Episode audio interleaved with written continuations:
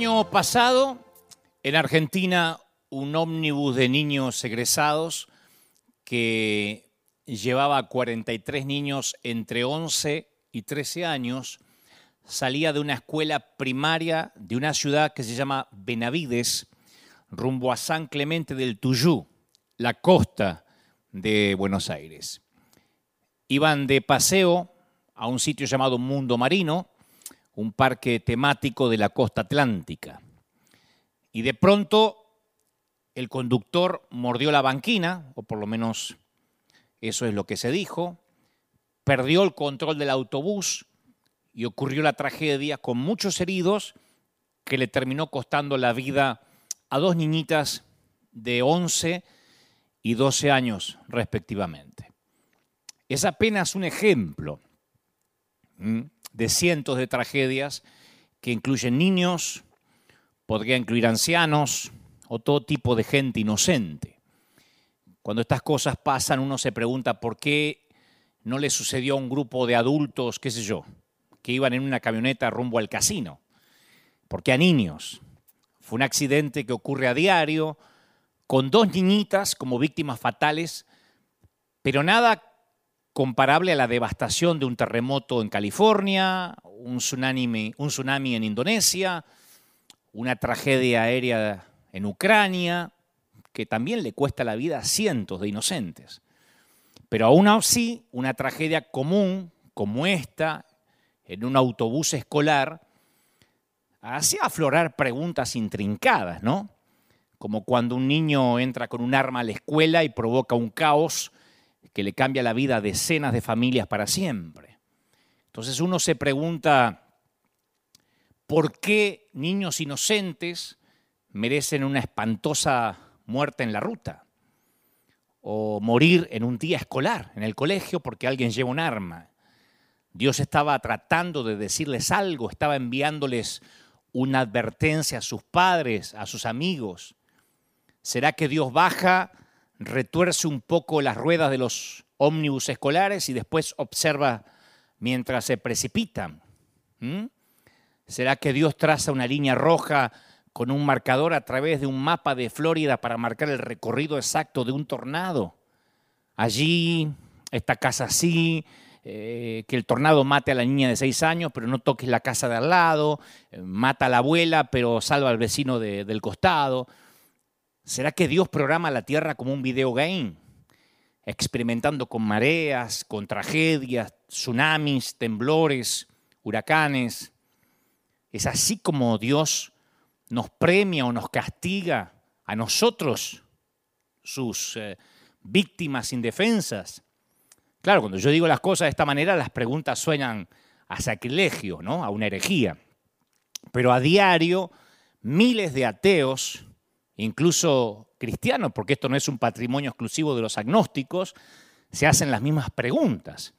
Hay gente que no ha pensado en Dios durante años, durante décadas, y de repente cuando se enfrentan al sufrimiento, arremeten contra Dios lleno de odio, lleno de preguntas. Es que, claro, después del dolor llega la duda casi como, como un acto reflejo.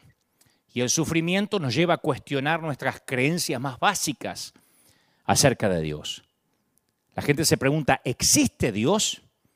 Cuando un ómnibus escolar sufre una tragedia que involucra a niños, uno se pregunta, bueno, ¿y si existe, cómo permite una cosa tan espantosa?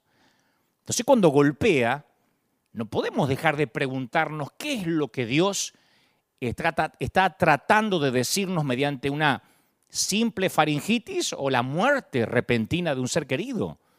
¿Hay algún mensaje específico para nosotros? Yo he escuchado frases incluso de líderes cristianos comentando, ¿sabían que en aquel terremoto murió un porcentaje mucho más bajo de cristianos que de no cristianos? Casi no murieron cristianos. Como dejando la teoría o, o la idea vaga que los cristianos que sí murieron, algo habrán hecho para ser puestos al mismo nivel que los mundanos y paganos vulnerables que murieron en la tragedia. Que digo, es una presunción casi ridícula. Es como decir que un cristiano murió de COVID-19 porque no obedeció a su apóstol, porque dejó de diezmar, porque se dejó de congregar. De hecho, han fallecido piadosos hombres de Dios por este virus actual. ¿O qué queda para aquellas tragedias que involucran misioneros cristianos junto a sus familias, que fallecen o, viven situaciones adversas o infortunios en el ejercicio de servir a Dios, en el peregrinar cristiano? Las masacres armenias, un accidente de ómnibus que afecta a miembros de un coro de la iglesia, una inundación que causa estragos en un campamento de adolescentes, también de, una congregación. Son noticias reales.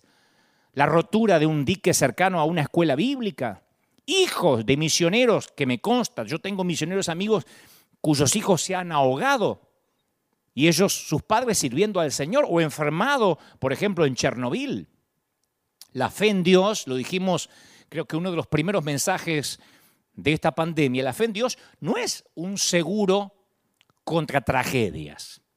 Entonces la pregunta es, volvamos a lo que decíamos anteriormente, ¿Dios es un sádico cósmico que se deleita viendo cómo nos retorcemos, que aplasta a los seres humanos como si fueran colillas de cigarrillos? Y si uno escudriña la Biblia, uno va a encontrar varias respuestas, porque uno se hace preguntas, pero las respuestas están en las Escrituras. Lucas 13:10 dice que Satanás, o al menos un espíritu, fue la causa directa de la enfermedad de la mujer, una condición que la había incapacitado durante 18 años. El apóstol Pablo también denominó a su aflicción un aguijón de la carne como un mensajero de Satanás. Job, el libro de Job muestra una combinación de las dos causas. Satanás inflige el dolor, pero después que obtiene el permiso de Dios. Hasta ahí estamos de acuerdo. Ahora, yo creo que convengamos algo que, algo que respecto a esa frase, cosechamos lo que sembramos en cuanto a una tragedia. Eso, eso que a veces merodea nuestra cabeza cuando a alguien le pasa algo malo, se le muere un hijo, eh, el papá se contamina con el virus, decimos, bueno, es que algo habrá hecho y está cosechando. Vamos a dejar algo claro. A veces pasan cosas y nos hacemos preguntas tales como, bueno, a ver, dos mil autos conducían bajo la lluvia en la ruta o en la autopista. ¿Por qué el auto de mi hijo tenía que derrapar por la banquina y le costara, que le costó la vida? De todos los miles de autos que andaban ahí. ¿Por qué yo? ¿Por qué mi hijo? Un problema coronario que enferma a una persona entre 100, según la estadística, y justo le toca a mi esposo, cuando es un hombre joven, cuando todavía lo necesitamos. ¿Por qué mi padre tenía que estar entre las víctimas del COVID cuando hay tantos que sobreviven? Sí, hay muchos que se mueren, pero hay muchos que sobreviven. ¿Por qué mi padre? Si además es cristiano. Entonces ahí uno tiene que ponerse de acuerdo que, bueno, una persona que va a mucha velocidad, no sé, por rutas resbaladizas por la lluvia, está coqueteando con el peligro de una tragedia. Yo quiero dejar esto en claro, primero, que tiene que ver con, con, con la consecuencia directa a algo que hacemos sin prevención.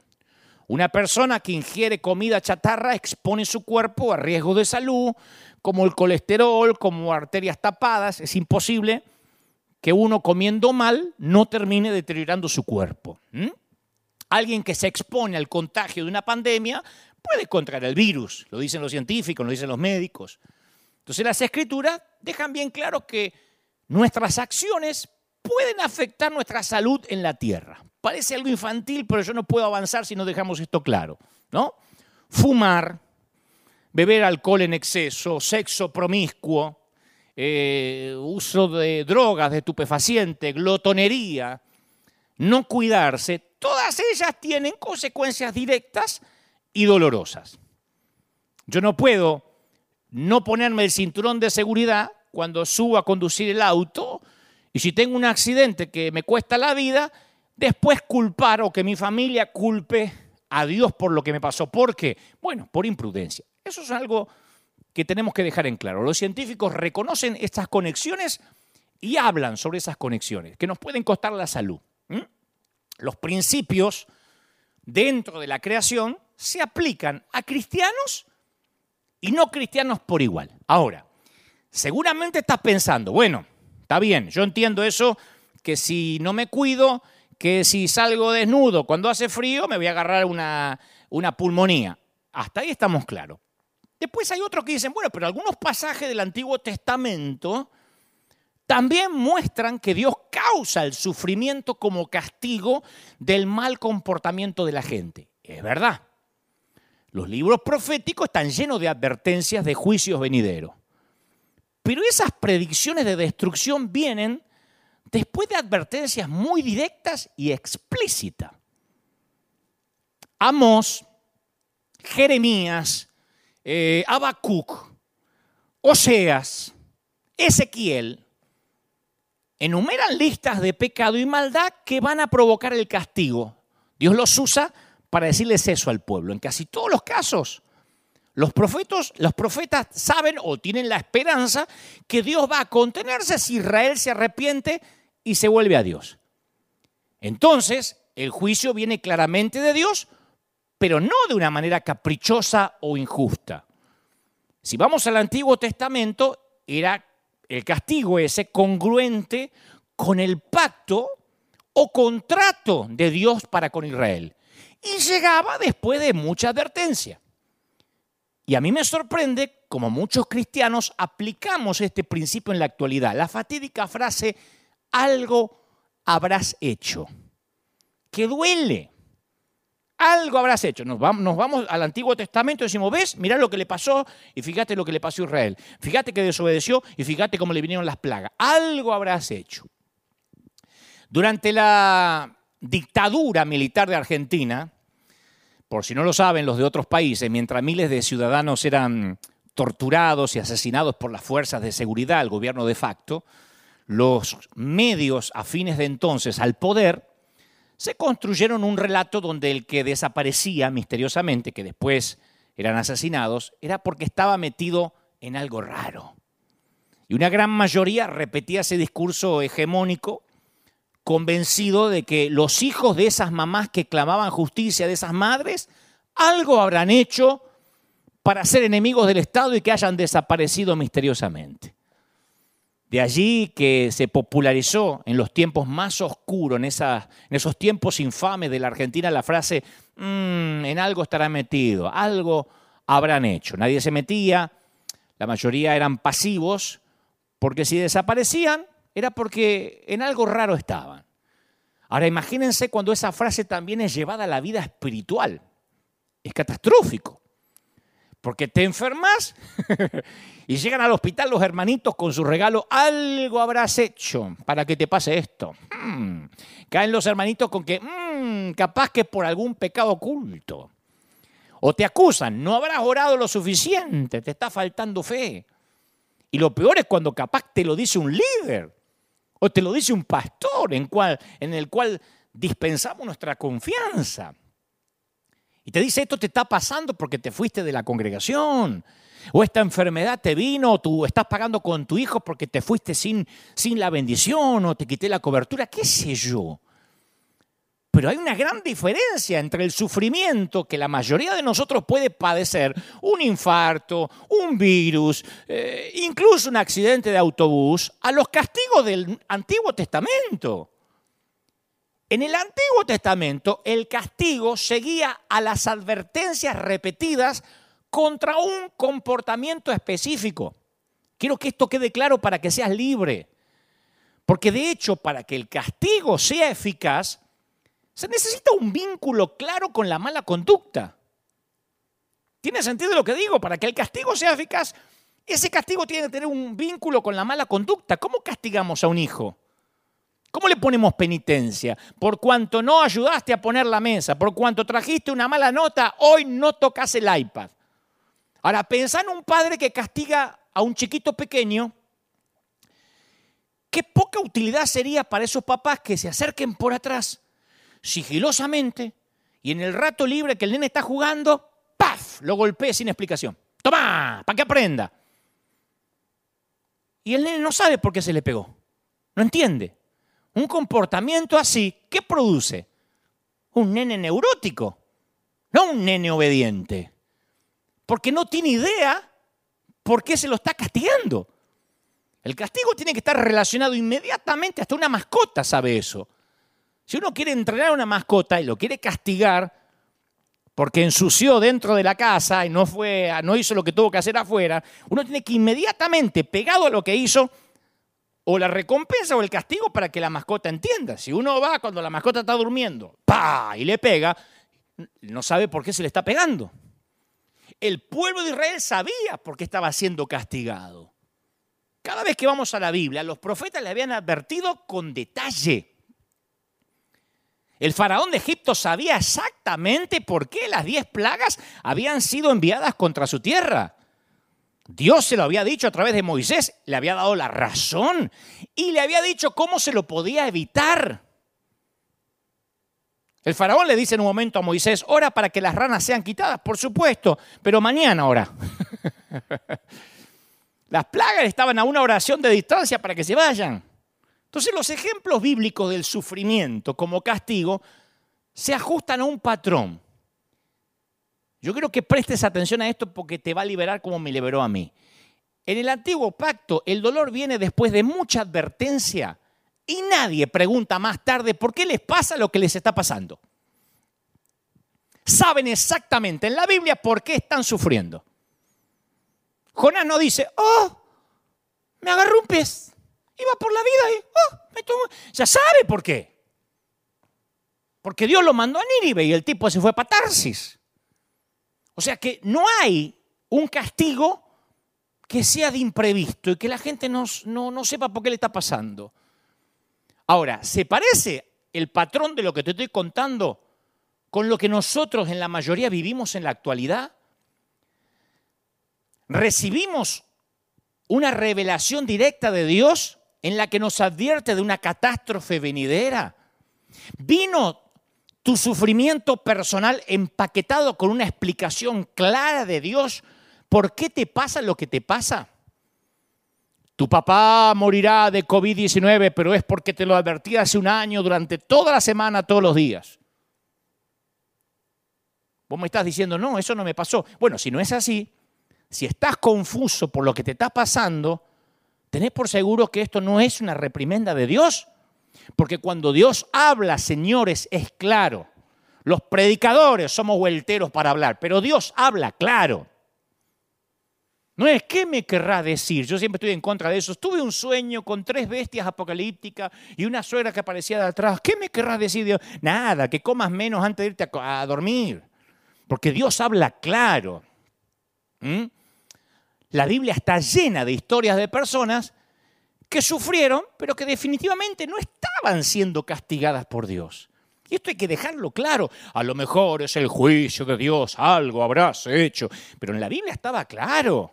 El faraón no estaba diciendo, ay, ay, ¿por qué hay moscas? ¿Por qué hay moscas? ¿Por qué hay rana? Si, si Dios se lo advertía. Y si no sabes por qué estás viviendo, lo que estás viviendo no es algo que Dios te está queriendo decir, porque Dios habla claro, ningún padre castiga a su hijo fuera de contexto, porque no sirve, insisto, genera hijos neuróticos, no obedientes. Ahora, ¿qué dice Jesús? Este Jesús que estamos viendo con ojos nuevos eh, domingo a domingo. Bueno, Jesús nunca dio un sermón sobre aceptar la mala suerte que te tocó en la vida, Nunca vamos a ver a Jesús que se acerca a una persona pobre o enferma y le dice, aguantate la medicina que Dios te dio. Jesús era sensible a la gente que sufría y se dedicaba a solucionarlo. Jesús usó sus poderes sobrenaturales para sanar, nunca para castigar. Y los milagros de sanidad le gustaban a la multitud. Pero como una vez les conté aquí mismo, Jesús se negó a hacer de esos milagros el centro de su ministerio. Y, hasta a veces vamos a ver que Jesús parecía como hasta, no sé, reacio a intervenir. Y les decía a sus seguidores que realizaba las señales solo porque ellos las necesitaban. Ahora, ¿cómo lidió Jesús con la pregunta, ¿quién es responsable de este sufrimiento? ¿Por qué me pasa lo que me pasa? ¿Por qué a fulanito se le murió el hijo? ¿Por qué a menganito se le murió la madre? Y lo más claro sobre esta pregunta aparece en Lucas 13. Lucas 13. Es uno de los pasajes, a mi criterio, ¿eh? más ocultos de los evangelios. esta semana hice una suerte de encuesta con los muchachos de la oficina Y les dije, ¿usted sabe lo que dice Lucas 13? Le conté la historia y me decían, yo no lo había visto nunca.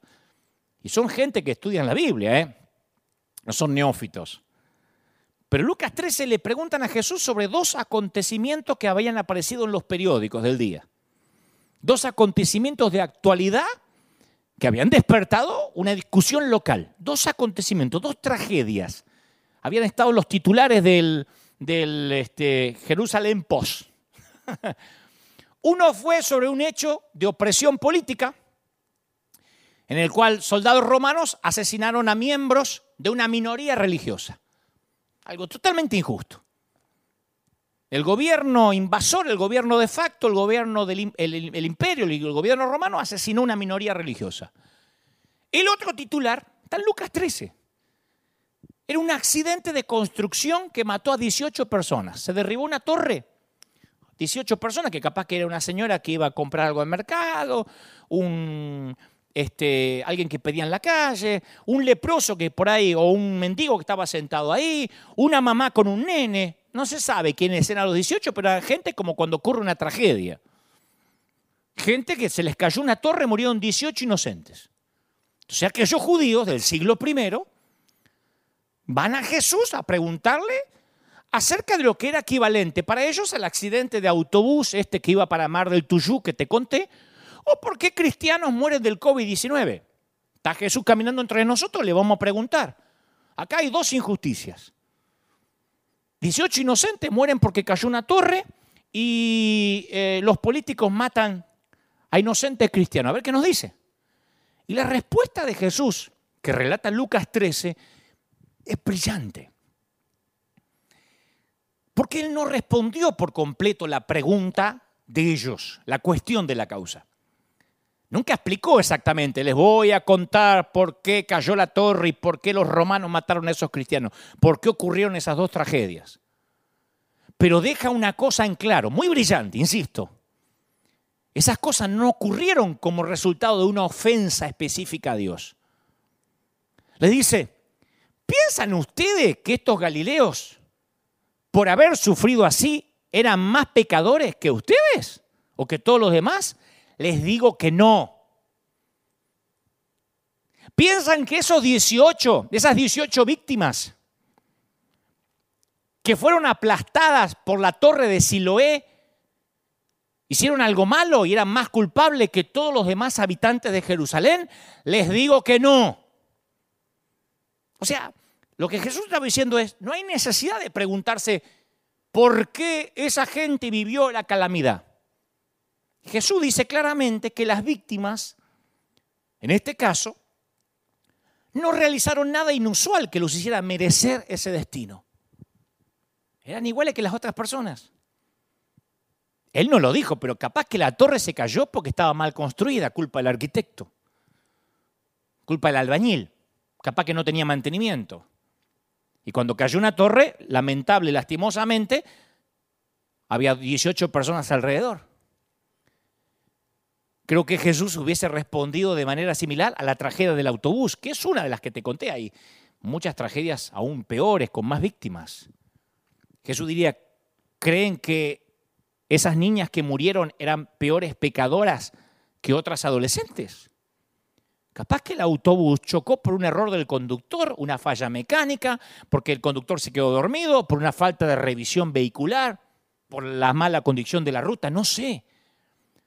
Pero en el pasaje de Lucas 13 Jesús no se detiene ahí.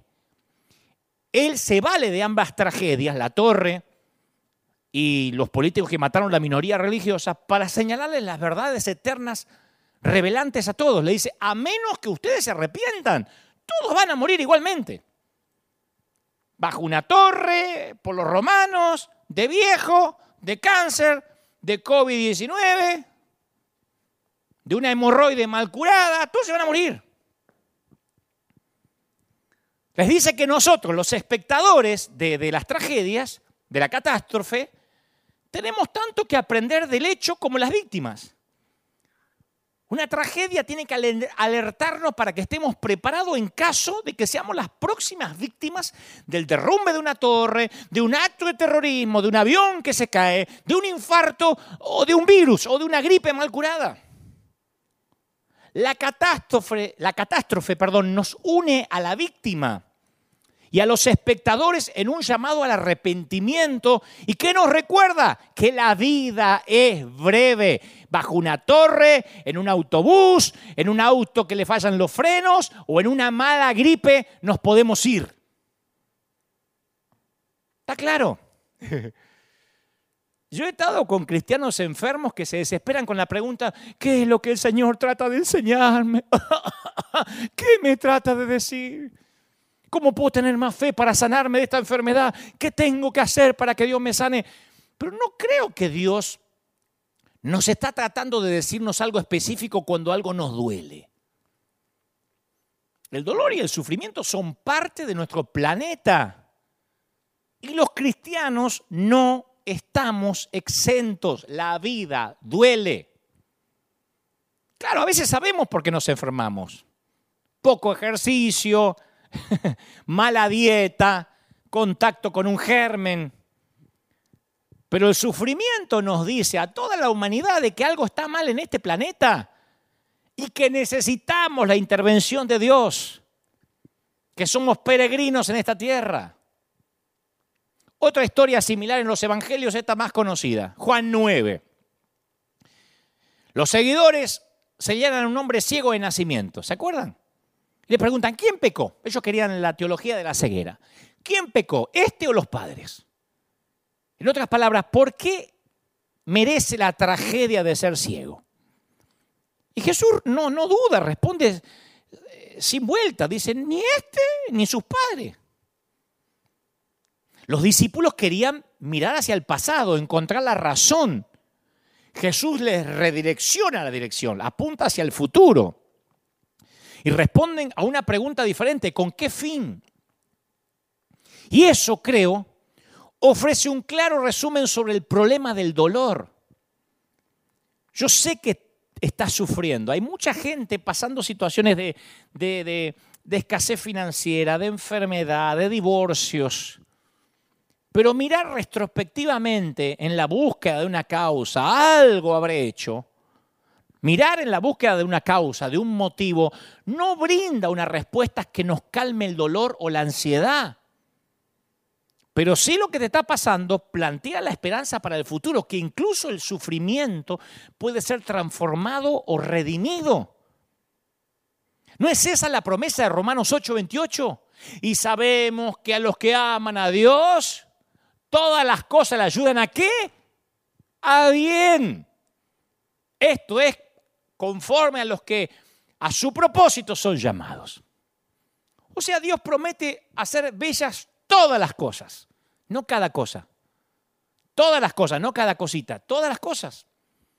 Capaz que los sucesos aislados pueden ser malos, pero el resultado final, dice Pablo a los romanos, es bueno.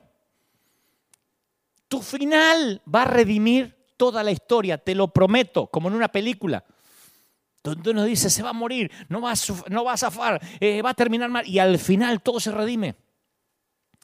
Pasa que nosotros no vemos el plano completo, señalamos a nuestro hijo enfermo, vemos unas muletas, la hambruna, la escasez y decimos, esto no hace sentido. Pero ¿no será que hay alguna explicación que no alcanzamos a comprender? ¿No creemos que las maravillas del cielo van a ser capaces de hacer que una vida llena de dificultades, de momentos álgidos, sean buenas, que tenga sentido? Pablo opina así en Segundas de Corintios capítulo 4, versículo 17. Él dice, ¿por qué está leve? Habla de la vida, ¿eh? 70, 80, 90 años. Esta leve tribulación momentánea. A toda la vida le llama la leve tribulación. ¿Viste como el momento de turbulencia del avión. Señores pasajeros, estamos atravesando un momento de turbulencia, va a durar unos pocos minutos. Hemos suspendido la hora del almuerzo. Cuando pasemos las turbulencias y estemos otra vez a altura crucero y confortable, serviremos el desayuno o el almuerzo, lo que sea. No dice, estas turbulencias van a ser eternas, por ahí nos morimos todos. Una turbulencia. Y él dice, esta leve turbulencia momentánea produce en nosotros un cada vez más excelente y eterno peso de gloria. ¿No es maravilloso? el abordaje más exhaustivo del tema, yo quiero que escuches si, estás, si te estás, si estás pasando crisis, como dice un viejo mensaje mío, yo sé que estás en crisis porque me lo dicen tus ojos. Aquel mensaje situación límite. El, el tema más exhaustivo, más abordado de manera más a fondo en la Biblia aparece en el libro de Job, justo en el medio del Antiguo Testamento. Job es el hombre más recto, era el hombre más recto y más espiritual de su época. Amaba a Dios con todo su corazón, dicen las escrituras. Y Dios lo elige para demostrarle a Satanás cuán fieles pueden ser algunos seres humanos. Pero si hay alguien que no merece sufrir a consecuencia de sus acciones, es Job. A Job no se le puede decir, algo habrás hecho. Job era un tipo impoluto, santo, casi, casi un argentino. no, eso es broma. Pero aunque parezca increíble, a Job le pasan una serie de, de, calamidades terribles que dejarían en la lona a cualquiera, a un nocao a cualquiera. Saqueadores, este, eh, fuego, bandidos, un fuerte viento que le arrasa el rancho, le destruye las posesiones. De la numerosa familia de Job sobrevive su esposa que la verdad que no sabemos para qué sobrevivió, porque la tipa no ayuda en nada. Y después de una segunda etapa de pruebas, Job padece úlceras malignas, se llena de lepra, se rasca las heridas, gime. Hasta ese momento Job ha creído en un Dios amoroso y justo, un Dios ecuánime. Pero claro, los hechos no le concuerdan. Como a mucha gente que me está viendo ahora, la teología no te cierra. Y Job se hace preguntas angustiantes, la misma que harían todos los que padecen dolor. Porque yo, que hice mal, ¿qué está tratando de decirme Dios que no logro entender? Y Job sabía que Dios cuando castiga, en el, el caso del antiguo pacto, hablaba claro y él, esto es literalmente, es como ese golpe que llega de imprevisto. Y justo ahí quienes caen, los amigos del algo habrás hecho. Porque los amigos del algo habrás hecho, ah, siempre aparecen los tipos, son casi omnipresentes. Cuando más necesita consuelo Job, caen los explicólogos. Viste que hay un montón de explicólogos en las redes, abundan eso. Ayer uno me decía, veo que hablas mucho, que eres un legalista en recuperación. Y yo creo que necesitas hacer una exhaustiva búsqueda de que estás dolido en tu corazón. Y me psicoanalizó, qué lindo que te psicoanalicen gratis, ¿viste? sin que se lo pidas. Sería lindo que la gente guarde sus consejos hasta que se los pidan. Pero bueno, eso es un caso aparte. Los explicólogos llegan. Los teólogos que siempre son estos teólogos y explicólogos que están distribuidos por la vida de manera estratégica. De modo que te encuentres mínimo uno o dos al día. Uno dice, no, pero los puedo esquivar. No, están distribuidos de manera tal que es como la policía, viste, que uno dice, ¿quién me va a agarrar a ver el semáforo en rojo? Y está a la vuelta con la moto y hace, el fariseo es así. Está esperando que algo te pase y apareció con la sirena. Job, Dios está tratando de decirte algo. Aleluya. Viste que se te paran con la Biblia así al lado de la cama. Mm, nadie sufre sin causa. Hay algo que tienes que confesar. ¿Viste? En mi tiempo se movían así cuando te daban las profecías, porque como que le iban bajando los mails de arriba. Aleluya. O le, entraban los fax en ese tiempo. Yo he, conocido, yo he conocido líderes que decían eso. Hasta que ellos mismos después se enfermaban, se infartaban y ahí no lo podían explicar. Ahí era sufrimiento por la causa, pero mientras que le pasaba al otro, había pecado oculto. Entonces se le acercan a Job y dicen, mira Job, el sentido común, y el razonamiento nos dicen que un Dios justo trata a las personas con justicia. ¿Por qué no te ponía a pensar qué hiciste malo? Algo tenés que. Tenés algún muerto en el closet, algún muerto en el placar seguro. Porque los argumentos de los amigos de Job son similares a los que se ofrecen hoy, a los ciertos cristianos hoy en día. Que Dios recompensa a aquellos que obedecen y permanecen fieles y castiga a aquellos que pecan. Entonces cuando uno se enferma o pasa una situación difícil, caen los amigos de Job y dicen, confiesa tu pecado y Dios te va a aliviar del sufrimiento. ¿Sabes qué feo estar al lado de un ataúd? ¿Sabes qué feo estar al lado de un cajón blanco, un cajoncito blanco con un nene? Y que venga alguien de la iglesia y te diga, hmm, esto es porque dejaron de diezmar, se apartaron. Uno dice, la iglesia debería estar allí para ayudar, para abrazar en el momento más espantoso que puede tener un ser humano. Pero algo habrás hecho, es algo que venimos arrastrando de una doctrina falsa, de algo que tenemos que desaprender. La esposa de Job le sugiere otra alternativa, dice, maldice a tu Dios y morite, muere. Job no merece esta tragedia, pero aún así Dios merece la lealtad de Job. Y vamos a ver ahí se me escondido también en Job, que Dios rechaza todas las teorías de los amigos de Job. En un momento dice en Job 42.7, estoy muy irritado contigo y con tus dos amigos. Muy irritado. Porque lo que han dicho de mí no es verdad. Job 42.7, estoy muy enojado. Porque decía, no, este es Dios. Y el libro de Job cuando uno lo lee, debería terminar con esa idea de que cada vez que sufrimos es porque Dios nos está castigando. A ustedes dirán, sí, pero Dios lo permitió. Bueno, pero Satanás decía que Job estaba condicionado para amar a Dios. ¿Qué le dijo Satanás a Dios?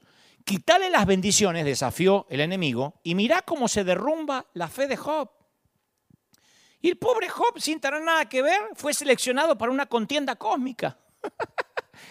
Quedó en el medio.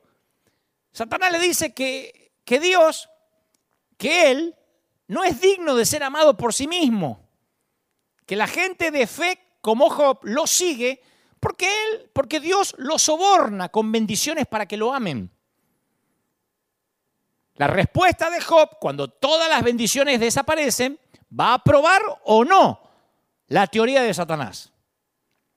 Satanás le dice, Dios, ¿sabes por qué te ama este y te aman todos? Porque los bendecís.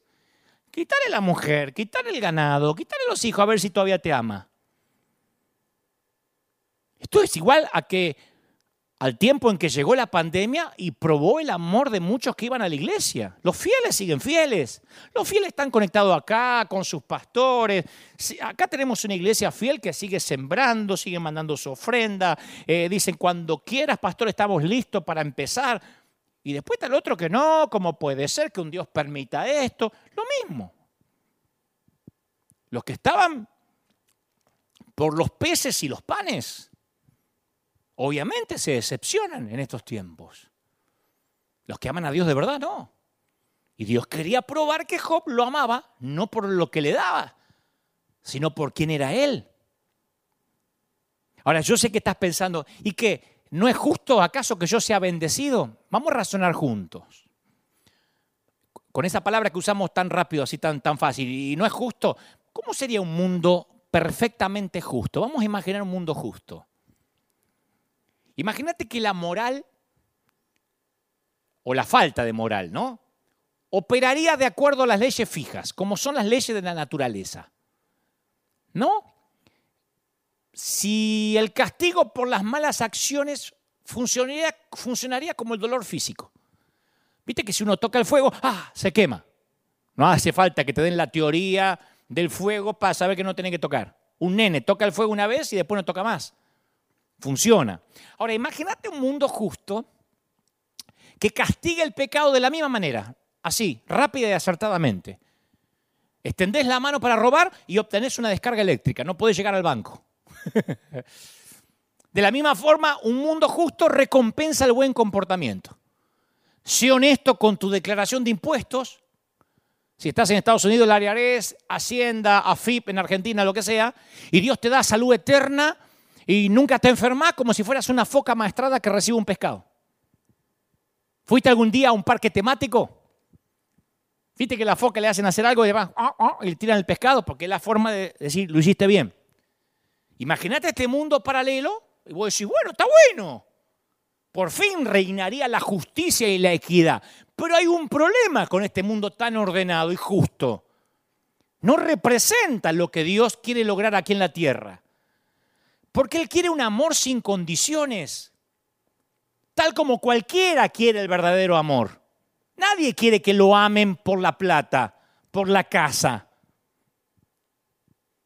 Si este mundo funcionara de acuerdo a las reglas fijas y justas, no habría libertad real y lo que es peor, ni siquiera habría amor real.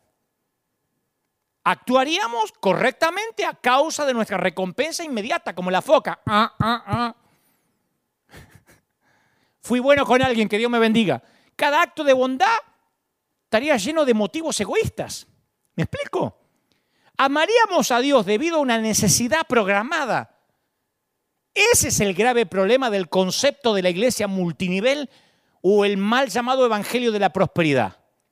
Siembro, diezmo, amo, me congrego, doy, sirvo porque me conviene. Si no me resulta en un par de meses, me voy de la iglesia frustrado. Porque a mí me dijeron que haga un pacto y que Dios me va a dar 100 veces más. Y esto no es una máquina tragamonedas. Dios no es Las Vegas. Dios no es el genio de la lámpara que froto y me cumple los deseos. Dios, el esposo, se retrata en las escrituras como un eh, novio cortejando a la novia. Él quiere nuestro amor incondicional. Y si el mundo estuviera construido de manera que a cada pecado le corresponde un castigo y a cada buena acción le corresponde una recompensa, la comparación con el esposo no haría sentido. La analogía más próxima a esa relación sería la de una mujer mantenida, consentida, sobornada, escondida bajo siete llaves en una habitación para que su amante esté seguro de que no le va a ser infiel. Encierro a mi mujer arriba porque ésta me mete los cuernos. ¿Saben cómo se llama eso? Prostitución legal. Te encierro en la habitación, tengo sexo con vos cuando quiera, no te muevas de ahí, no mires otros tipos, porque yo acá te mantengo, te doy todo y no tenés por qué andar saliendo por ahí. Prostitución legal. Dios no mantiene entre algodones a su pueblo, ni quiere prostitutos. quiere hijos. Y Dios quiere que elijamos amarlo como libremente. Incluso cuando la decisión y la elección acarree dolor. Porque estamos comprometidos con Él por amor, no por la recompensa. ¿Ve cómo cambia el Evangelio? El Señor quiere que nos aferremos a Él como lo hizo Job, incluso cuando tengas todas las razones para rechazar a Dios entonces él sabrá que lo amas de verdad. No porque Jesús es una nueva marca de shampoo. ¿Por qué vas a la iglesia? Y porque Jesús es mejor que el ceramidas y la crema enjuague. Porque es mejor que una que me ofrece, es mejor que el Herbalife, te voy a decir, y un poquito mejor que Angway. No. Satanás fue ante Dios con la acusación de que los seres humanos no son verdaderamente libres. La gran pregunta era, Job, era fiel solo porque Dios le había permitido llevar una vida próspera. Job es fiel porque se pudo comprar un auto cero kilómetros, porque se pudo construir la casa, porque los hijos le salieron todos sanos. Pero Job no buscó al dador a causa de sus beneficios, porque cuando todos los beneficios le fueron quitados, él siguió buscando al dador. Pensar un ejemplo de un padre sobreprotector. Un papá que no quiera que su hija tenga ningún dolor en la vida. No, no, no quiero que mi, dolor, mi hija nunca camine sola. No, pero tiene que dar sus primeros pasitos. No, no, no, no, no, no, no, se va a caer. Y así la nena crece, tiene 10 años, 12, 15, 20. Él la lleva a cualquier lugar que ella quiera ir, pero no deja que camine nunca. La coloca en un carruaje. Con el tiempo la nena o la niña mimada, ya mujer, se convierte en una inválida. Es incapaz de dar un paso totalmente dependiente del padre. Un padre así, sin importar cuán amoroso y afectivo fuese, termina por fracasar en su tarea más importante, que es la de hacer crecer una persona independiente hasta que se convierta en adulto, ¿sí o no? ¿No es la tarea que tenemos como padre? Sería mucho mejor para la hija misma que el padre diera un paso al costado y la dejara caminar, aun cuando esto significa que ella se va a tropezar. Pero a veces nosotros queremos más que un padre en el cielo, queremos un abuelo en el cielo. Nos comportamos como los nietos de Dios, que nos consienta en todo. Y si no le hacemos un berrinche de nieto. Yo quería que Dios me bendiga porque yo diezme. Me voy a utilizar donde me dejan servir. Dios no es un abuelo. Dios quiere hijos que lo amen. Volviendo al tema, ¿por qué te pasa lo que te pasa? ¿Por qué me pasa lo que me pasa? Es peligroso y ni siquiera es bíblico que te tortures tratando de encontrar el mensaje de Dios en tu dolor.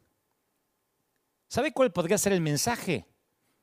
Que vivimos en un mundo con leyes establecidas como todos los demás. Subo a un octavo piso, me tiro, me mato. ¿Y cómo Dios no me sostuvo? Porque la ley de la gravedad funciona para cristianos y para no cristianos. Nuestro ámbito, nuestro ámbito cristiano, principalmente el evangélico, siempre ha habido dos grandes errores. Y lo digo como autocrítica porque soy un legalista en rehabilitación. El primer error es cuando atribuimos todo el sufrimiento a Dios y todo lo que nos pasa es un castigo. Hablamos de eso recién. El segundo error, casi más grave que el anterior, es justamente lo opuesto. Suponer que una vida con Dios no incluye sufrimiento. Y si sufrís es porque algo habrás hecho. Algo habrás hecho. Como dije hoy, justo cuando necesitas esperanzas y fuerza para combatir la enfermedad, lo que algunos hermanitos te ofrecen es una dosis helada de culpa y de duda. El otro día veía algunos live o algunos, algunos líderes, algunos colegas a quien quiero, respeto mucho, pero que decían, es que algo habrán hecho, aquellos que se están muriendo, hombres de Dios que se mueren de COVID-19, revisen su vida. ¿De verdad? Hombres de Dios han muerto siempre de cáncer, de tumores, de accidentes. Me consta. Ni hablar de los discípulos, de los mártires de la iglesia. Ahora, si aceptamos que el sufrimiento, el sufrimiento proviene de Dios como una lección, Dios me está leccionando como lo hace, por ejemplo, el Islam, entonces vivamos resignados. No nos, no nos vacunemos nunca contra nada, el polio, el HIV, la malaria, la peste bubónica, el cáncer, la fiebre amarilla, el COVID-19. ¿Para qué vamos a luchar contra ellos si son los agentes que Dios nos envía para darnos una lección? Bueno, aprendamos la lección.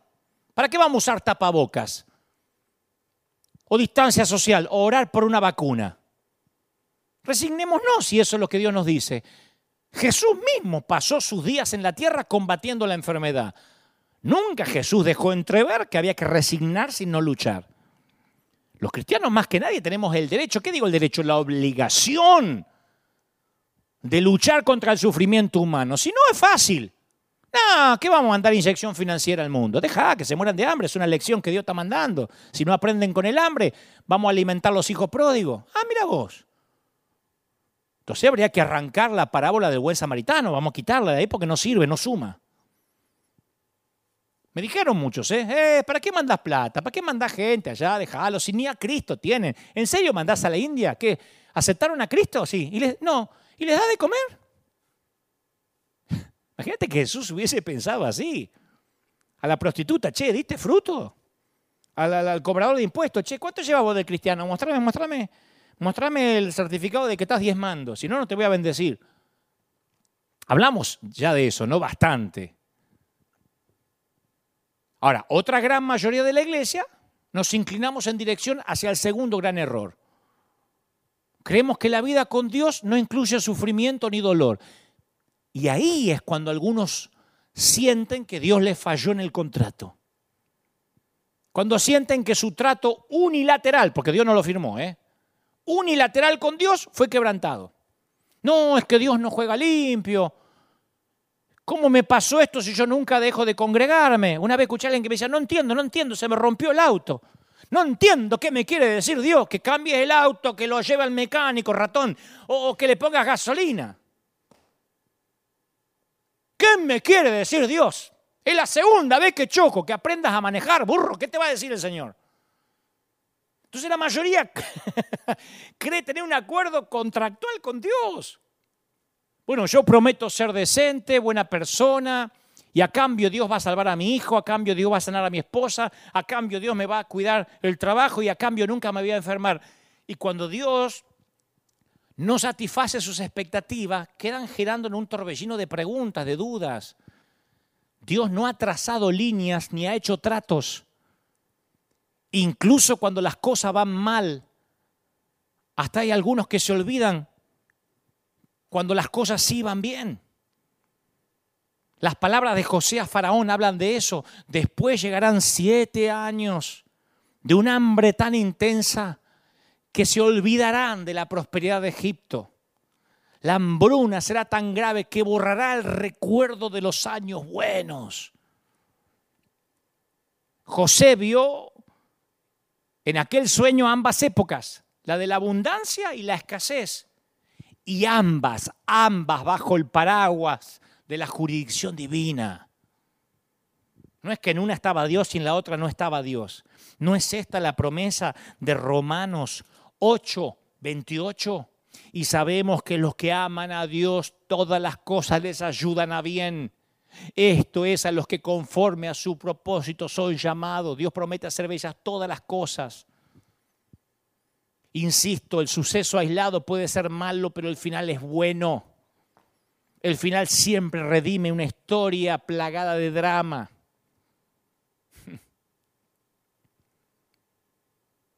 Yo pienso en los, cristianos en Irán, en Pakistán, en Camboya. Difícilmente pueden llegar a, a vivir la teología de vida próspera y feliz.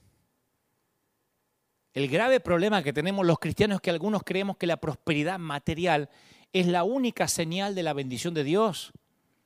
Entonces se mira con sospecha al que no puede prosperar, al que no puede cambiar el autito, al que anda todavía en bus, en colectivo, al que pierde el trabajo, porque percibimos en el subconsciente a la escasez al malestar, al sufrimiento como señales de la desaprobación de Dios.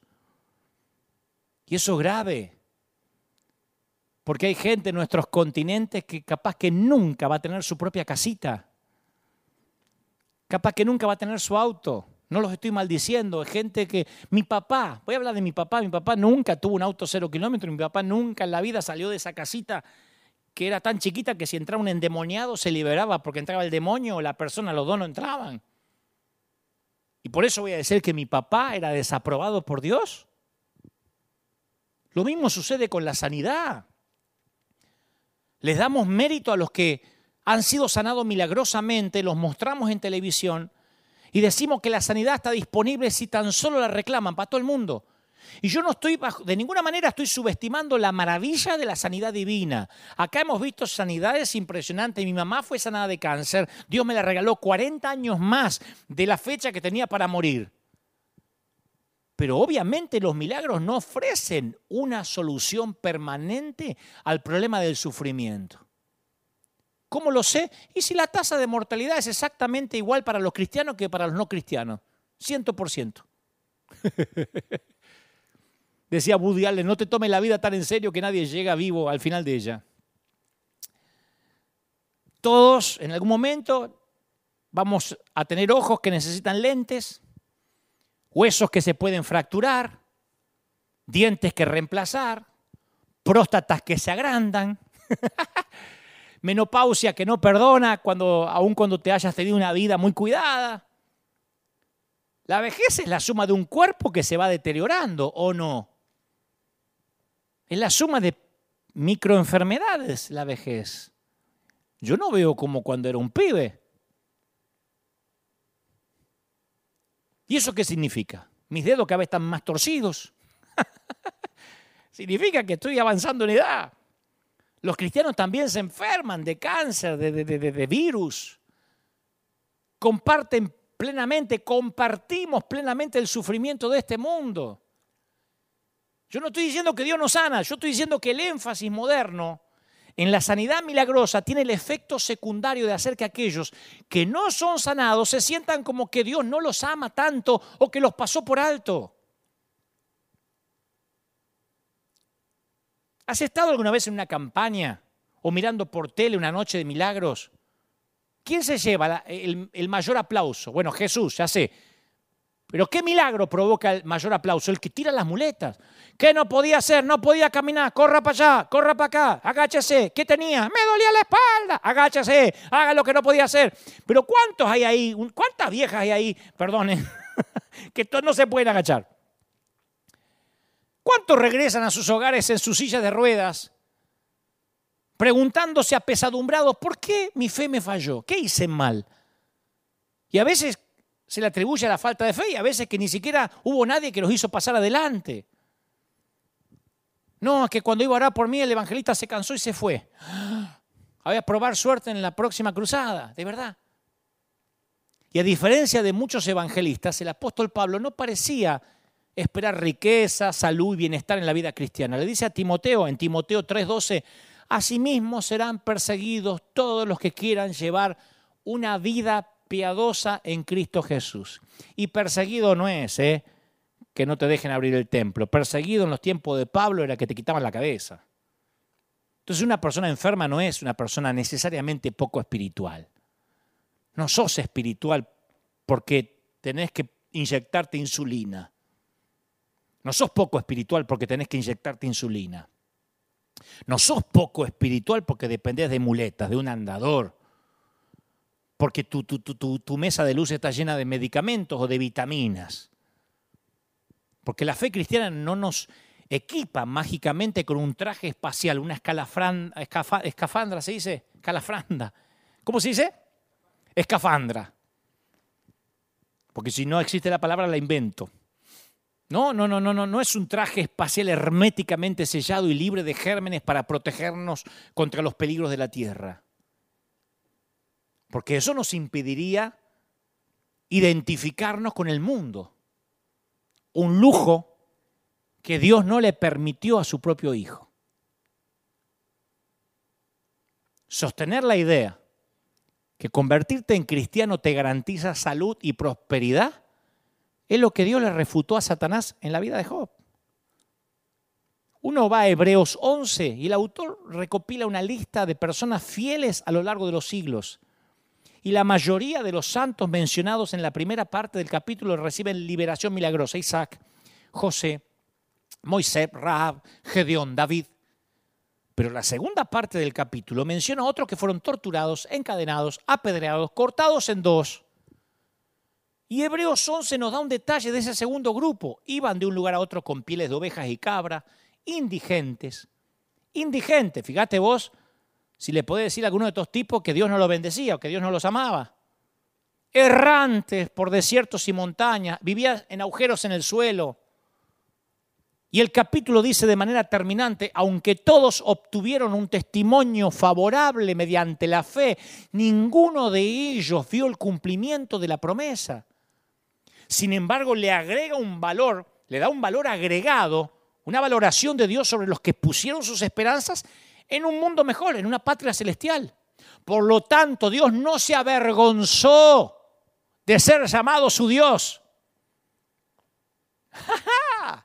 Capaz que la iglesia se avergonzó de ellos porque eran indigentes, porque vivían en cueva. Dios no se avergonzó y les preparó una ciudad. Eso es leer la Biblia con ojos nuevos. Dios no se avergonzó de ellos.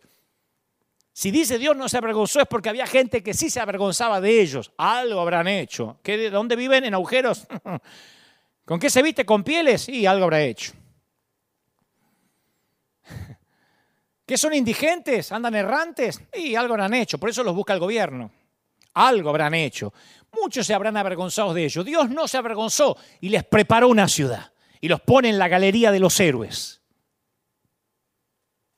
Volvamos a Jesús. Pensá un instante en la vida de Jesús. Fue la única persona que pudo planear su propio nacimiento. Nadie puede hacer eso. Nadie puede planificar su nacimiento. Pero se humilló, cambió un cuerpo celestial por un cuerpo frágil hecho de sangre, tendones, cartílagos, células nerviosas. La Biblia dice que no hay tentación conocida por el hombre que no haya conocido Jesús. Solo, cansado, hambriento, agredido personalmente por Satanás, acosado por admiradores, perseguido por enemigos muy poderosos. Cuando Jesús empezó, la gente se le reía. ¡Ah, de Nazaret! ¿Puede venir algo bueno en Nazaret? Una vieja broma racista. Jesús el pueblerino, el, el campesino de Nazaret. Hasta la palabra Jesús, hasta el nombre Jesús era muy común en ese tiempo. Con esa reputación parecía que los otros rechazados, los aislados por la lepra, los recaudadores de impuestos, los pecadores famosos lo atraían. Una vez los vecinos de Jesús lo expulsaron del pueblo y trataron de matarlo. Su propia familia cuestionaba su cordura. Sus hermanos no creían en él. Sus seguidores eran pescadores, campesinos. Y al final incluso ellos lo abandonaron cuando los compatriotas de Jesús cambiaron su vida por la de un terrorista. Pero Jesús mantuvo sus propias reglas y jugó limpio. Jesús nunca te va a exigir nada que Él no se haya exigido a sí mismo. Mientras fue hombre, actuó de hombre. El hecho de que Jesús haya venido a la tierra donde sufrió y murió no elimina el dolor de tu vida ni el dolor de mi vida. Pero ¿sabes qué hace? Muestra que Dios no se sentó de brazos cruzados a observarnos sufrir en soledad.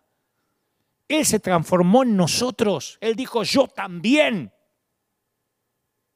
todas nuestras preguntas acerca de Dios y el sufrimiento deberían filtrarse a través de lo que sabemos sobre Jesús.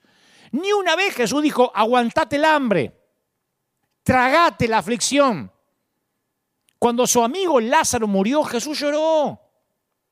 Presionó con sus dedos la piel lacerada del leproso. Sintió las lágrimas de la mujer pecadora que lloró. Inclinó su oído al clamor de los hambrientos detuvo su trabajo para atender las necesidades de una mamá afligida. Él no retrocedió, él no corrió, él no se aisló ante la presencia del dolor humano. No pasó por este mundo dentro de una burbuja, ni predicó desde una isla desierta, aséptica, libre del dolor, no andaba con tapabocas. Él tomó de su propia medicina, jugó con sus propias reglas. ¿Qué hay en tu casa? ¿Discusiones sin sentido en la familia? Jesús la vivió. ¿Viviste acusaciones crueles de gente espantosa que te dice cosas horribles en internet? Jesús supo de esos aguijonazos.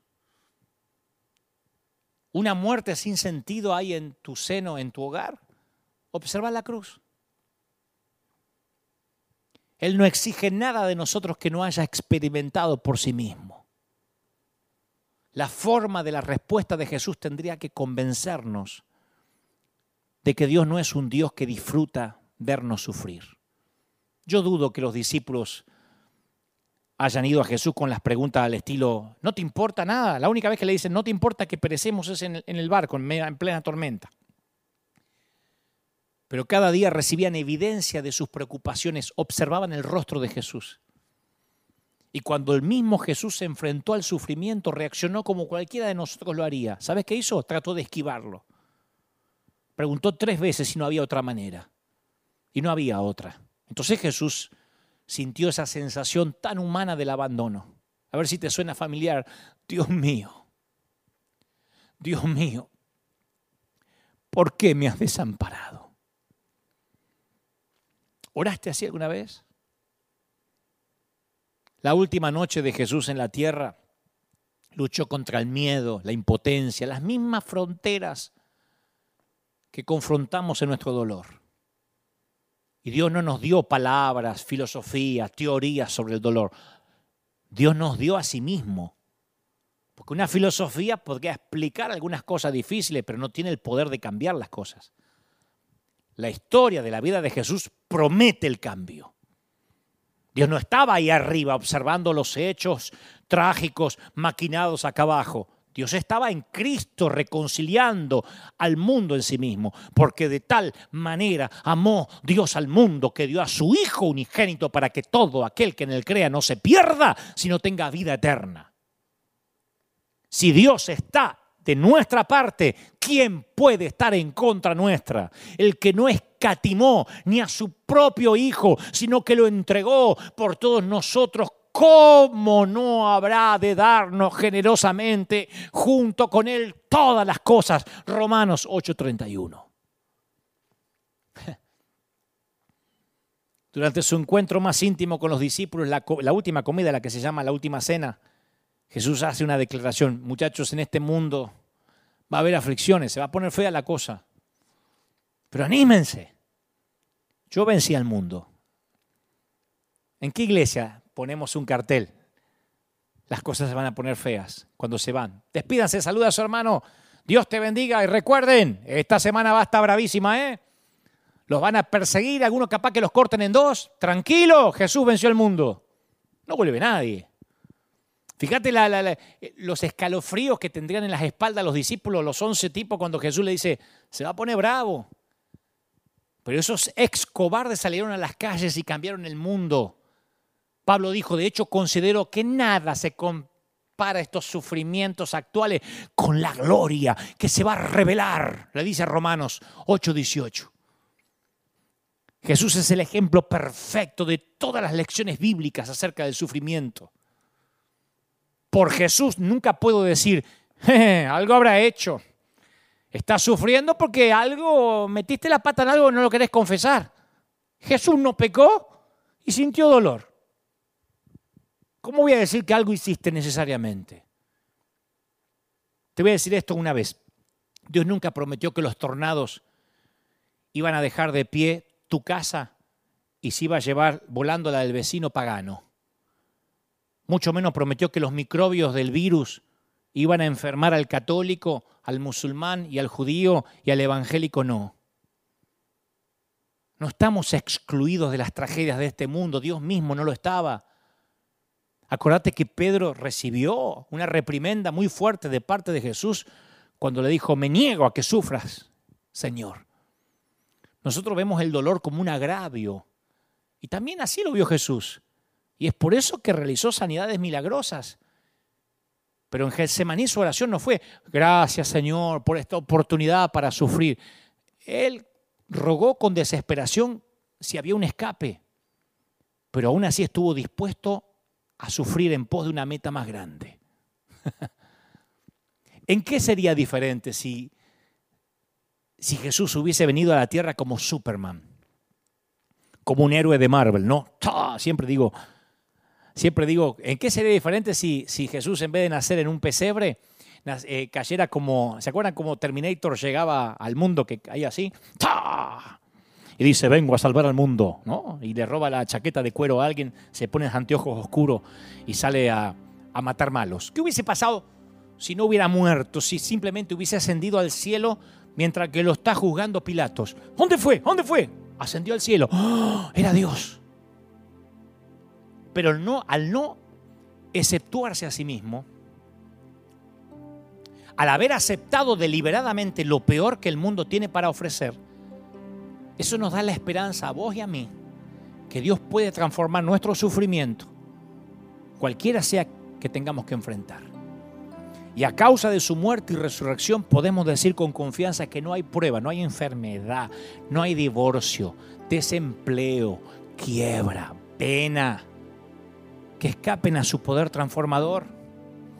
Yo me siento más seguro que Dios realmente entiende mi dolor, porque no tenemos un sumo sacerdote incapaz de compadecerse de nuestras debilidades dice Hebreos 4:15, sino uno que ha sido tentado en todo de la misma manera que nosotros, aunque sin pecado. ¿Escuchaste? Tenemos un sacerdote que se graduó en la escuela del sufrimiento, que trata con paciencia a los ignorantes y extraviados, ya que él fue sujeto a debilidades humanas. Qué lindo que a causa de Jesús Dios comprende tu dolor y el mío. Nuestras lágrimas se transforman en sus lágrimas. No estás abandonado. Te prometo, no estás solo. Cada lágrima que derramaste está en un cáliz, en una copa de, de oro en los cielos. No estás solo. ¿Cómo te ama el Señor? cómo te ama el Señor. Renuncia a todas esas frases de los amigos de Job. Algo habrás hecho, no hiciste nada. Quítate ese legalismo retrógrado de encima. Yo sé que hay gente mirándome diciendo, mi líder me maldijo. Claro, cuando ese líder te dice, si te vas de la iglesia, si te quitas mi cobertura, lo vas a pagar con tus hijos, uno dice, ah, es una estupidez. Pero después pasan unos meses y tu hijo tiene un accidente con la bicicleta, se machuca un dedo, va a parar al hospital en el peor de los casos, y esas palabras te vienen porque Satanás como que tiene una grabadora y te tiene las palabras de vuelta, ¿ves? ¿Ves? Lo estás pagando. Y encima lo que te está pasando, que es porque estás sujeto a un mundo natural, encima tenés que cargar con la culpa de las frases de gente que no sabe quién es Dios. Una locura. Una locura que nos digan algo habrás hecho. No hiciste nada. Hace poco enterraste a un ser querido, ni siquiera te pudiste despedir de él, no hiciste nada malo. Mi mamá partió con el Señor, mis hermanos partieron con el Señor. Yo me acuerdo cuando mi mamá falleció un miércoles, un jueves. Yo el domingo estaba predicando acá. Y la gente estaba esperando a ver si yo iba a salir con cara larga. Y, y no es que sea un desalmado. Pero le dije a la gente al final del servicio, ¿qué creían?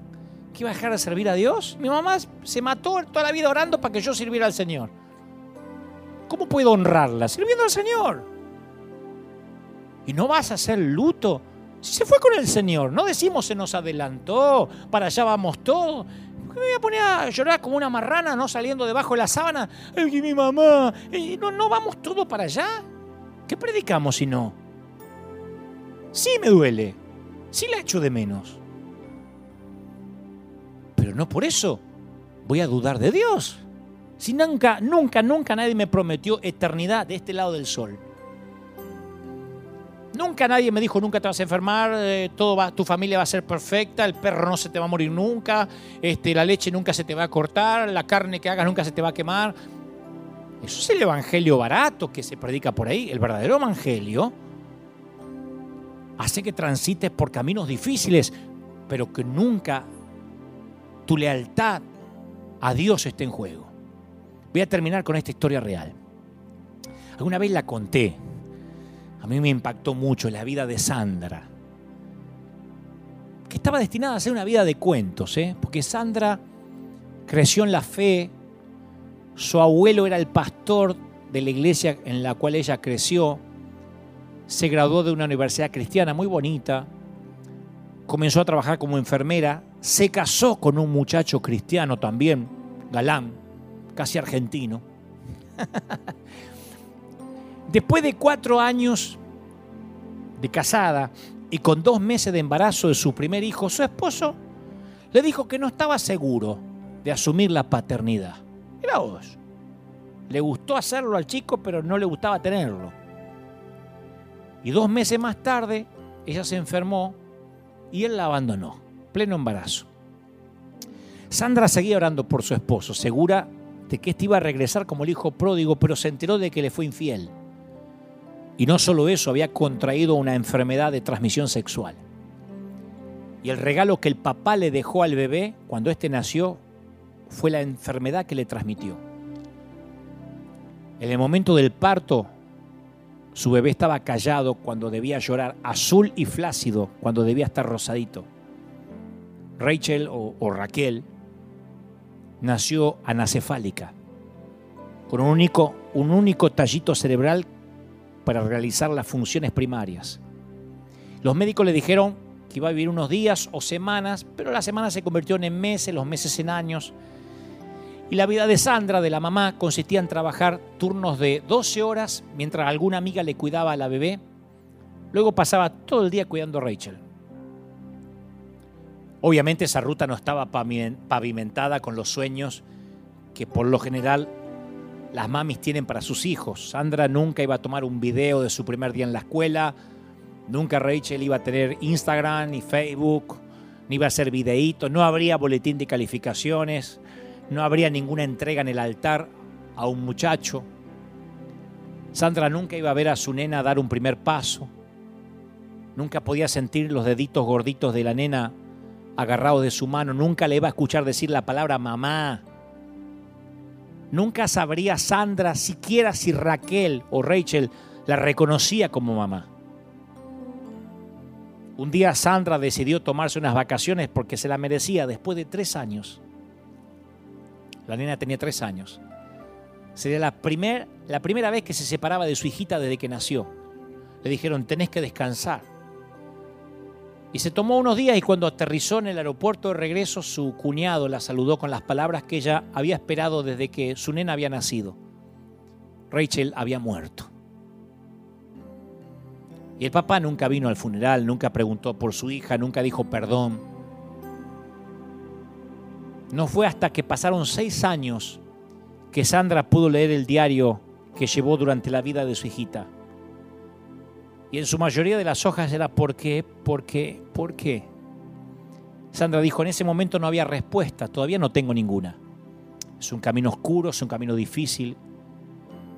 Sin embargo, pregúntale a Sandra hoy si ella hubiera preferido que Rachel no naciera. Y te va a decir, no, es inconcebible. Ella cuenta que mientras que cargaba a esa niña experimentaba una comunión muy profunda que no podría describir con palabras humanas cuenta que aprendió a amar más allá de las limitaciones, de las imperfecciones, a mirar al espíritu de esa nena y amarlo. No se arrepiente ni un solo día de haber traído a Rachel a casa y colmarla de amor. Es más, tuvo que perdonar a un esposo que nunca le pidió perdón, que nunca apareció y nunca mereció su perdón. Tuvo que perdonarlo porque la alternativa era vivir en la prisión del resentimiento y ella no quería. Tuvo que perdonarse a sí misma por la amargura, la oscuridad, las limitaciones, las posibilidades de escoger que ya no volvería a tener. Y de una extraña forma tuvo que hacer algo como perdonar a Dios por no responder su oración honesta y no darle una bebé sana. Pero nuestra esperanza del verdadero evangelio, ¿sabes qué dice? Que lo que le pasó a Sandra no fue una catástrofe con un final espantoso. ¿Quién se atrevería a decirle estupidez a Sandra? Mirar a la nena y decirle, y algo habrás hecho. ¿No tuviste sexo antes del matrimonio? Porque, Rachel no fue meramente un accidente genético defectuoso, un pedazo malo de ADN que confinó a la nena a ser un breve accidente sin significado en el esquema humano.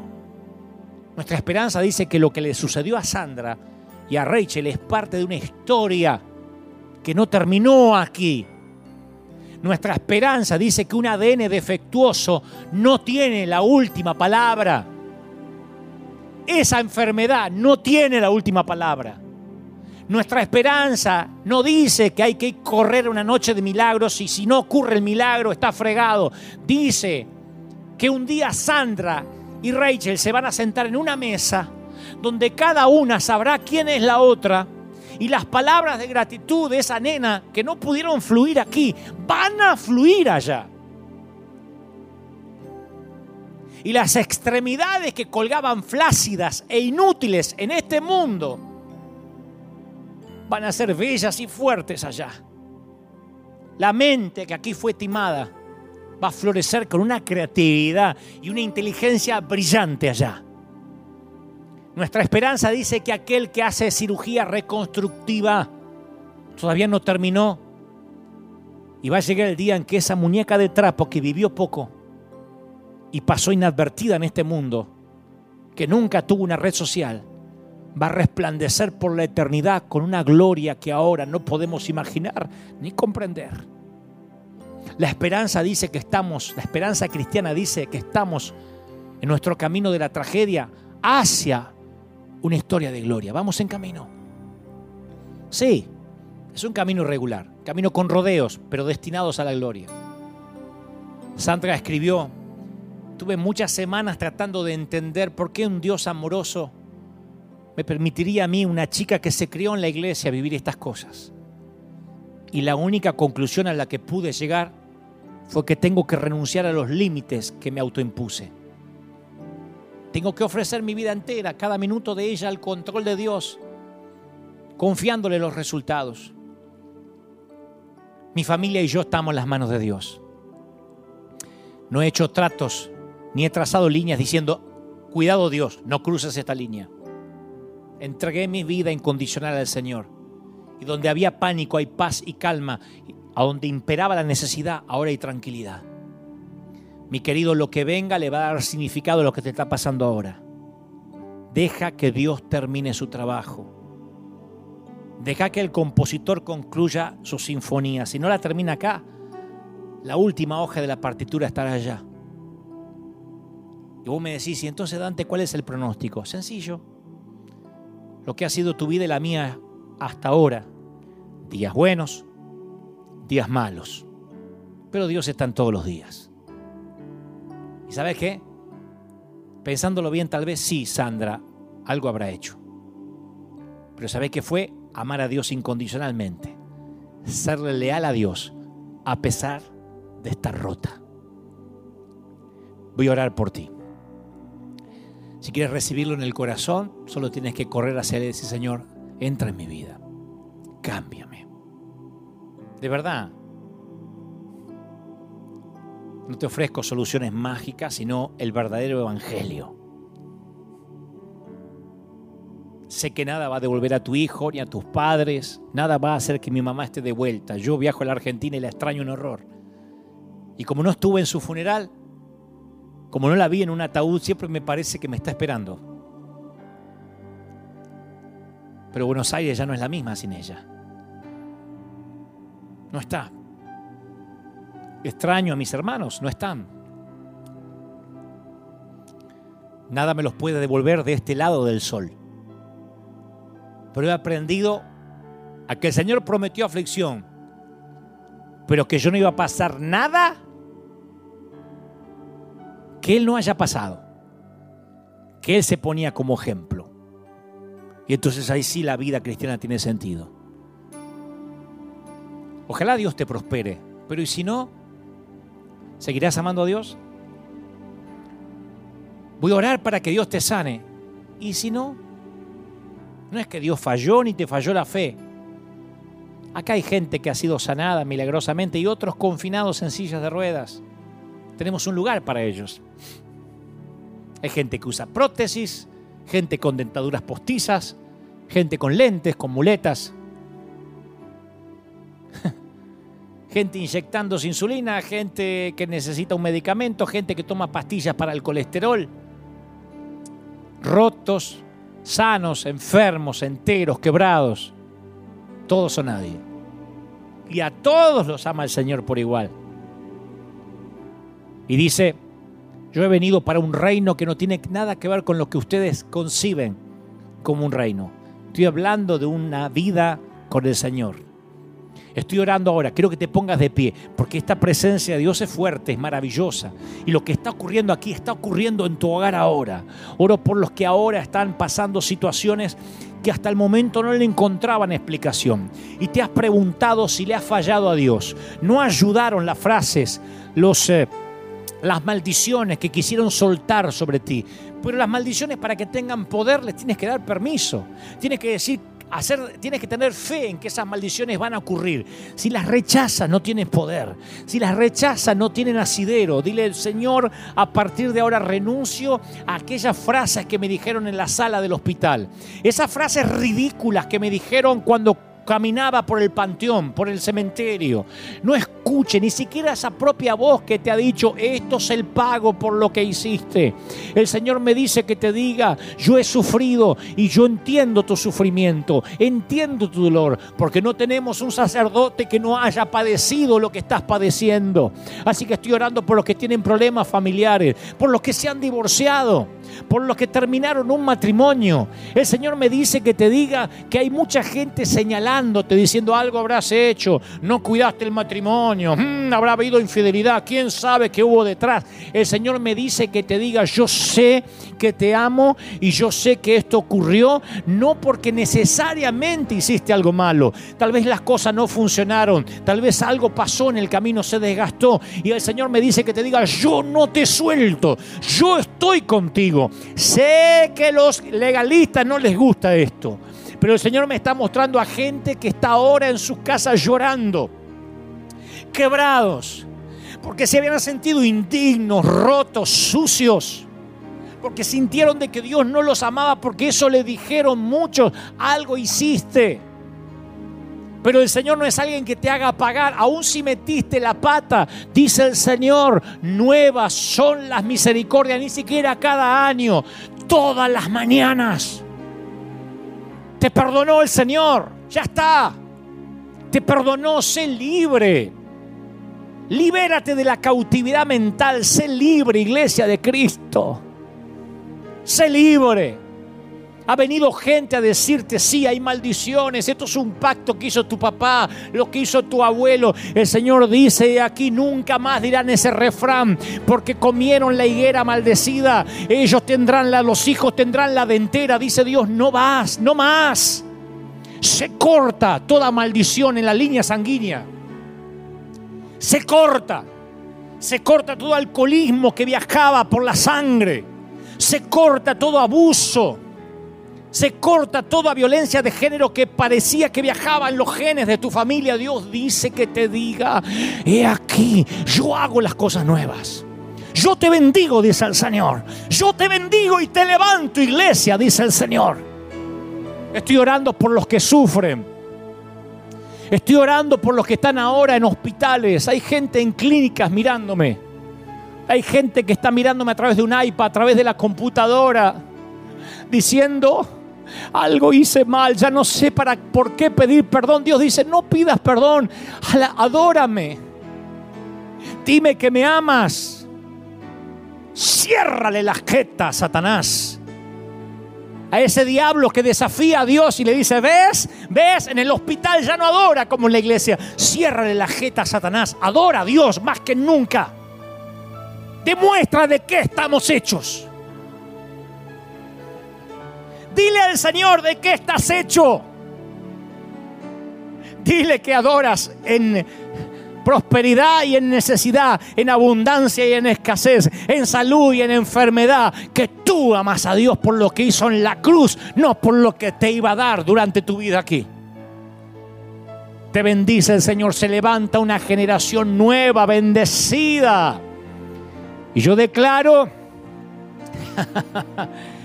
que la bendición de Dios permanece, te fortifica, te lleva a nuevos niveles y te quita toneladas de encima. Vamos, viaja liviano, mi viejo. Recibe esta palabra de parte de Dios. Viaja liviana, mi querida. ¿Cómo te ama el Señor? ¿Cómo te ama el Señor? No te das una idea lo que el Señor te ama. Te ama el Señor. ah, posiblemente sea esos mensajes que, que tengas que oír de vuelta en cuanto puedas, porque hay palabras y revelaciones que capaz que Dios te quiere volver a decir. Tal vez tengas que escuchar alguna palabra otra vez. Y luego yo no doy explicaciones del mensaje porque yo entrego el mensaje y como cartero regreso a casa. Pero Dios me dijo que te diga, nadie nunca más se va a atrever a decirte que lo que te pasa es por algo que hiciste. Te ama el Señor, ¿me oíste? Te ama el Señor. Mi querido, gracias. Esto es todo, casi todo por hoy. Nosotros nos volvemos a encontrar aquí, Dios mediante, dentro de siete días. Recuerden que pueden escribir a mi gente arroba riverarena.org para que puedan aplicar en este nuevo desafío, en esta nueva inyección financiera, la cuarta. Ahí está el mail para que ustedes puedan escribir durante hoy, a la tarde, la noche, toda la semana, durante una semana, para participar del proyecto Honra. Aquí está grabado en este mismo vivo, retroceden después si se acaban de conectar tarde y pueden saber de qué se trata. Proyecto Honra, donde queremos honrar a nuestros viejos, a los que están sufriendo más que nunca esta generación. Que Dios te bendiga. Escuadrón de búsqueda del combate, encuadrón de búsqueda en combate contra las filas invasoras, firme como talón de oso. Que Dios te bendiga. Nosotros nos encontramos aquí y te dejo con la placa. Esta semana me puso alguien, ¿por qué decís que nos dejas con la flaca? ¿Quién es la flaca? ¿Cómo seguimos a la flaca? La placa, la placa, placa final, que es lo que va a aparecer para que ustedes puedan sembrar. Chao, que Dios los bendiga a todos y nos encontramos aquí dentro de siete días. Hasta la próxima, bye.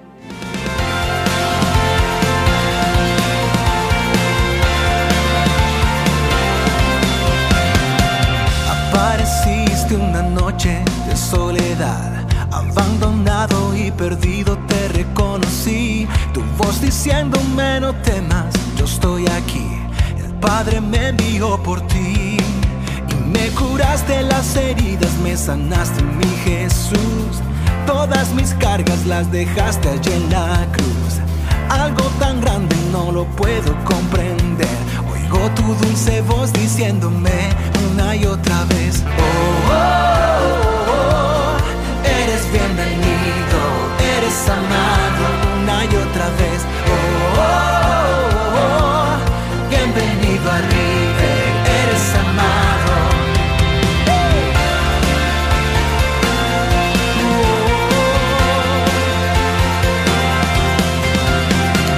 Apareciste en una noche de soledad, abandonado y perdido te reconocí. Tu voz diciéndome no temas, estoy aquí. El Padre me envió por ti me curaste las heridas, me sanaste mi Jesús. Todas mis cargas las dejaste allí en la cruz.